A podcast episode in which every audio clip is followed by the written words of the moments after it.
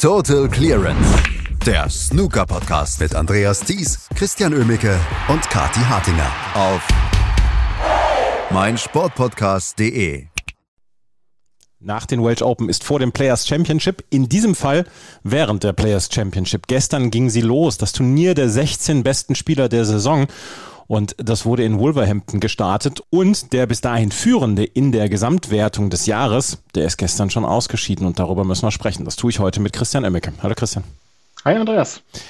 Mark Allen war bislang der unumstritten beste Spieler dieser Saison. Wenn man sich alleine das Preisgeld anschaut, Schrägstrich die Punkte, die er in diesem Jahr geholt hat, dann hat er mehr geholt als die Leute, die Plätze zwei und drei zusammen. Mark Allen hat gestern sein Auftaktmatch gegen Joe O'Connor gespielt. Joe O'Connor war quasi als letzter auf den Zug aufgesprungen Richtung Wolverhampton durch einen starke Welsh Open. Und was passiert? Joe O'Connor gewinnt gegen Mark Allen mit 6 zu 3. Und jetzt muss man sich dann die Frage stellen, geht Mark Allen zum Ende der Saison, zum Ende in Anführungsstrichen, die Luft aus? Du kannst sogar noch weitergehen. Du kannst sagen, die Plätze 2, 3 und 4 ja. zusammen haben nicht so viel wie Mark Allen, der ja in im ersten, in der ersten Saisonhälfte im Prinzip alles gewonnen hat, was ähm, nicht schnell genug auf dem Baum war. Ja, es ist ähm, interessant zu beobachten, wie Mark Allen jetzt so ein bisschen in eine Formkrise reinrutscht. Man sollte es jetzt natürlich noch nicht zu hoch hängen. Es waren jetzt zwei, drei nicht ganz so gute Matches von ihm. Ähm, ich glaube, er ist ein bisschen überspielt gewesen auch. Ähm, darf man vielleicht auch nicht vergessen. Ich meine, dadurch, dass er so viel gewonnen hat, ist er bei den Wochen ja auch immer sehr lange mit dabei gewesen. Das heißt, er hat sehr, sehr viel mehr, mehr Matches absolviert als manch andere Spieler. Ähm, ich hoffe und wünsche es ihm, dass es jetzt nicht ausgerechnet zur Weltmeisterschaft dann in die äh, andere Richtung gerutscht. Aber er hat ja auch noch ein bisschen Pause. Ähm, es ist jetzt erstmal eine Weile hin, bis das WST Classic dann ist. Dann gibt es die Tour Championship. Das alles ja erst im April. Dann kommt die WM-Quali und dann die WM. Also ganz in Ruhe vielleicht jetzt erstmal ein bisschen analysieren, was da schiefgelaufen ist. Er wird es verschmerzen können, dass er ausgeschieden ist. Ähm, und vielleicht reicht es ja dann, dass er in Richtung Weltmeisterschaft wieder an seine Form anknüpfen kann. Und dass das nicht ewig so weitergehen wird, wie er ähm, die erste Saisonhälfte gespielt hat, mit drei Turniersiegen ähm, und weiteren Finals, das war ja auch irgendwie klar, dass das nicht die ganze Saison über so bleiben wird. Und das wird Mark Allen auch genau wissen und ich denke mal entsprechend viel Erfahrung mitbringen, um dann auch ruhig zu bleiben und vielleicht in den nächsten Turnieren wieder mehr angreifen zu können. Also Mark Allen, um den müssen wir uns noch keine Sorgen machen, sagst du. Äh, letzte Woche ist er im Viertelfinale gegen Robert Milkins relativ klar ausgeschieden. Ja, ähm, aber zugegebenermaßen hat auch Robert Milkins da nicht gerade ja, da hat er gespielt. gespielt ja. ähm, und gestern hat äh, Joe O'Connor auch wirklich ähm, die Fehler von Mark Allen brillant ausgenutzt. Also das muss man dann halt auch sagen. Joe O'Connor war sehr gut drauf gestern. Ähm, es ist halt ein, es ist halt im Moment eine kleine Formkrise bei Mark Allen. Da will man gar nicht, äh, will, will man gar nicht groß drum rumreden. Aber ich würde es jetzt noch nicht so groß hängen, dass er sich da jetzt riesen Gedanken machen sollte, weil das wäre auch genau der falsche Schritt. Es, er hat viel richtig gemacht in dieser Saison und sein Spiel lässt er nicht auf einmal weg. Ähm, es ist nur im Moment vielleicht unter einem kleinen Berg von Kreide verschüttet und da muss er sich dann einfach wieder durchwühlen und ich denke mal, das wird Mark L noch schaffen. Ich hoffe, es ist die neue Kreide. Selbstverständlich. Version, Version 12.0 oder so, wie, es inzwischen, wie es inzwischen ist. Und wenn selbst Trump die, äh, die inzwischen nutzt, dann muss da ja auch was dran sein. Joe O'Connor hat gestern famos gespielt, das müssen wir dann auch dazu sagen. Und Joe O'Connor ist so ein bisschen eine der Wohlfühl-Stories in diesem Jahr. Er hat äh, die Welsh Open gespielt, er war ein Spezialist für die Home Nation Series, hat den Titel zwar nicht geholt, diese 150.000 Pfund, die hat sich Robert Milkins gesichert, aber er hat hier in diesem Jahr so ein bisschen seinen Durchbruch gefeiert, gerade bei den Home Nation Turnieren. Und er hat gestern wirklich stark gespielt und hat verdient dann auch mit 6 zu 3 gewonnen. Das war eine tolle Leistung von Joe O'Connor, der auch richtig Spaß macht und der so langsam auch Richtung Top 32 geht. Steht da jetzt kurz vor dem Einzug in diesen ja dann doch etwas elitäreren Kreis, in den es nicht jeder Spieler schafft. Also Joe O'Connor ist da auf einem guten Weg, ist in den Top 16 der Einjahresrangliste. Logisch, sonst wäre er hier nicht dabei. Ähm, und hat gestern gegen Mark Allen eine sehr erwachsene Leistung abgeliefert. Denn auch bei Joe O'Connor lief ja nicht alles glatt. Der hat auch ein, zwei, drei Bälle verschossen. aber er war immer dann zur Stelle, wenn Mark Allen einen etwas gröberen Fehler gemacht hat und vor allem hat er die Chancen einfach super ausgenutzt. In den ersten zwei Frames zwei äh, 60er Breaks, den dritten Frame dann auf die Farben noch geholt, nachdem Mark Allen hier eigentlich ja auch schon äh, knapp 40 Punkte Vorsprung hatte.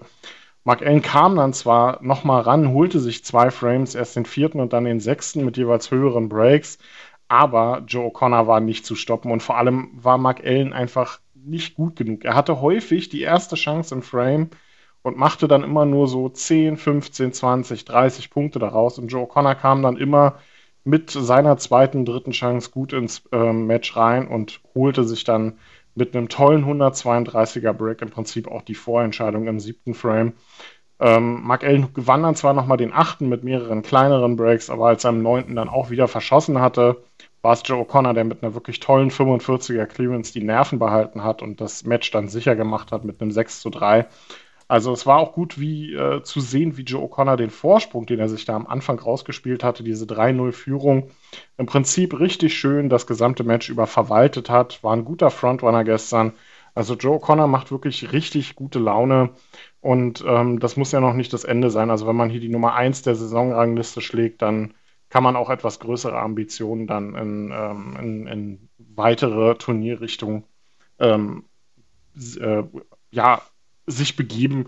Also ich bin, bin gespannt, ob Joe O'Connor das weiter ausnutzen kann. Das gestern war eine sehr reife Leistung, ähm, auch wenn es für Mark Allen sicherlich eine Enttäuschung war. Aber Joe O'Connor wirklich eins der Gesichter der Saison. Und das will schon was heißen. Du hast es gesagt, es muss nicht das Ende sein für ihn. Er spielt jetzt in der nächsten Runde gegen Luca Brissell oder Jack Lisowski. Das sind ja auch zwei unsichere Kantonisten und die an einem nicht so brillanten Tag immer geschlagen werden können. Definitiv. Ich meine, ähm, Jack Lisowski ist äh, jemand, der, glaube ich, jetzt inzwischen seit gefühlt fünf Jahren seinem ersten Titel nachjagt. Ähm, und auch Luca Brissell, der, der ist sehr, sehr formschwankend unterwegs. Der hat tolle Matches schon abgeliefert in dieser Saison. Aber da würde ich jetzt äh, tatsächlich nicht unbedingt davon ausgehen, dass Joe O'Connor der klar unterlegene Spieler ist in diesem Match. Also er wird nicht als Favorit reingehen, egal gegen wen er spielt, ob es Luca Brissell oder Jack Lisowski wird, aber Chancen hat er da allemal. Und wenn er so spielt wie gestern gegen Mark Allen, das war ja halt, wie gesagt, nicht einfach nur ein brillanter Hurra-Stil, sondern er war taktisch clever, er war reif unterwegs, hat die Chancen perfekt ausgenutzt, dann kann da auch noch ein bisschen mehr gehen für Joe Connor. Also wirklich ein toller Spieler, der nicht viel Aufhebens macht, sondern sich peu à peu in die Weltspitze nach vorne spielt. Also wirklich sehr toll anzugucken. Joe O'Connor steht also in der zweiten Runde. Der zweite Spieler, der in der zweiten Runde steht, das ist äh, Ryan Day. Der hat gegen Chris Wakelin mit 6 zu 2 gewonnen. Bei Ryan Day ist es so, dass der auf Platz 2 in der Saisonrangliste steht und man fragt sich, wo hat er denn die Punkte geholt? Aber Ryan Day spielt eine wirklich gute Saison und hat gestern verdient diese zweite Runde erreicht. Naja, wo hat er die Punkte geholt? Ne? Beim Sieg bei der British Open hat er die Punkte geholt. Ähm, da gab es ja einige Punkte für. Ähm, und so hat er sich dann halt in dieses Turnier hier reingespielt. Er hat auch noch ein paar andere gute Ergebnisse gefeiert, aber alles in allem war es dann tatsächlich dieser Turniersieg, wo er auch im Finale Mark Allen geschlagen hatte. Ähm, gestern kam Chris Wickelin, der ja so ein bisschen hier ähm, vom Shootout-Sieg äh, profitiert hat und sich dadurch in dieses Feld reingespielt hat, profitierte davon, dass äh, Chris Wickelin nach dem Mid-Session-Interval nicht mehr so gut ins Match reinkam also endgültiger Wendepunkt war da so der fünfte Frame, den Chris Wagelin auf die Farben verloren hat. Nachdem er ähm, zu Beginn erstmal jeweils noch den Ausgleich geschafft hat, war aber selbst nie in Führung. Also konnte immer nur reagieren. Ryan Day war dann der, der agiert hat und vor allem dann auch noch ähm, in der zweiten Matchhälfte einfach sehr souverän unterwegs war mit einem Century, einer weiteren 53 und Chris Wakelin da hat im Prinzip nicht mehr zum Zug kommen lassen in den letzten drei Frames.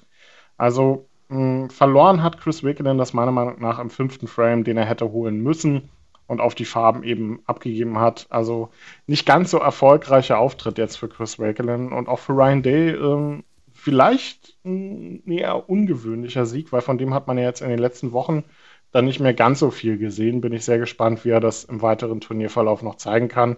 Guter Auftritt für den Waliser und für Chris Wakelin wird das heißen, er wird dann bei der Tour Championship eher nicht dabei sein.